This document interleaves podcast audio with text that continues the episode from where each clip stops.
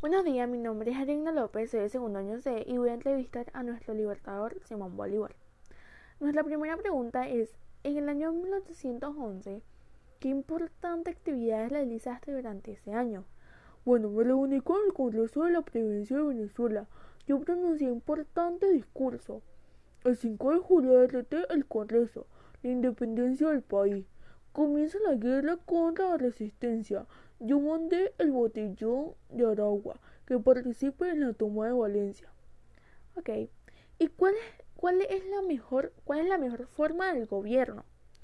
El sistema de gobierno más perfecto es aquel que produce mayor consumo de felicidad posible, mayor suma de seguridad social y mayor suma de estabilidad política.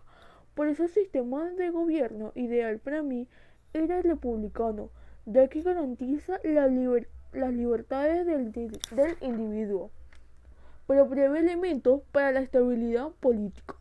Ok, perfecto. ¿Y cómo denomina usted el momento histórico en que vivió? Lo llamaría como época de turbulencia. Ok, gracias por participar. Esto es todo. Gracias por responder nuestras preguntas.